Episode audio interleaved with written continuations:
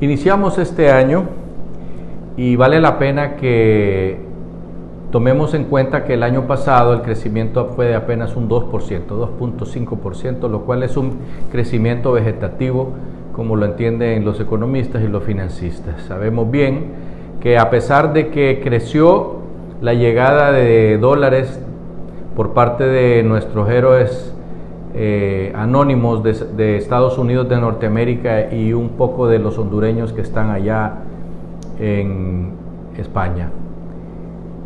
El crecimiento, como les digo, es un crecimiento vegetativo, es un crecimiento que no dice nada más que la inversión privada y la inversión extranjera estuvo muy mala.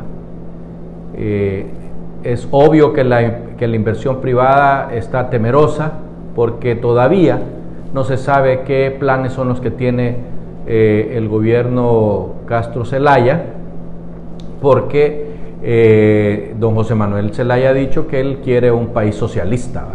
Y los países socialistas que nosotros conocemos en América Latina en este momento son un fracaso, ¿verdad? Y ahí podemos meter a, a Venezuela, podemos meter a Nicaragua, podemos meter a, la misma Argentina, que es un desastre la economía. Y eso pues eh, eh, a la gente que, quiere invertir en este país eh, le da miedo, da temor porque no se sabe qué pito va a tocar Manuel Zelaya Rosales. Y por otra parte, la inversión extranjera se vino abajo. igual, las mismas razones tienen los que traen el dinero de afuera para invertirlo acá que los que estamos aquí.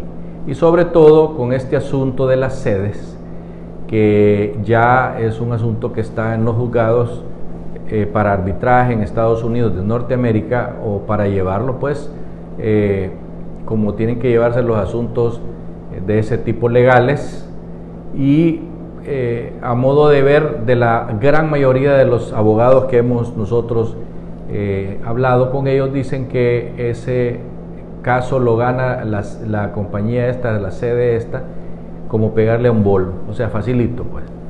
Eh, se necesita pues que en este mes sepamos a qué atenernos.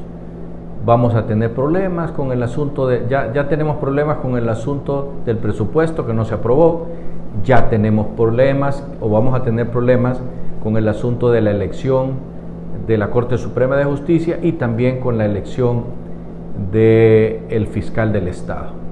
Así es que nosotros creemos que es momento de que pongamos las cuentas claras y echemos para adelante porque si no, no vamos a crecer. Hasta pronto.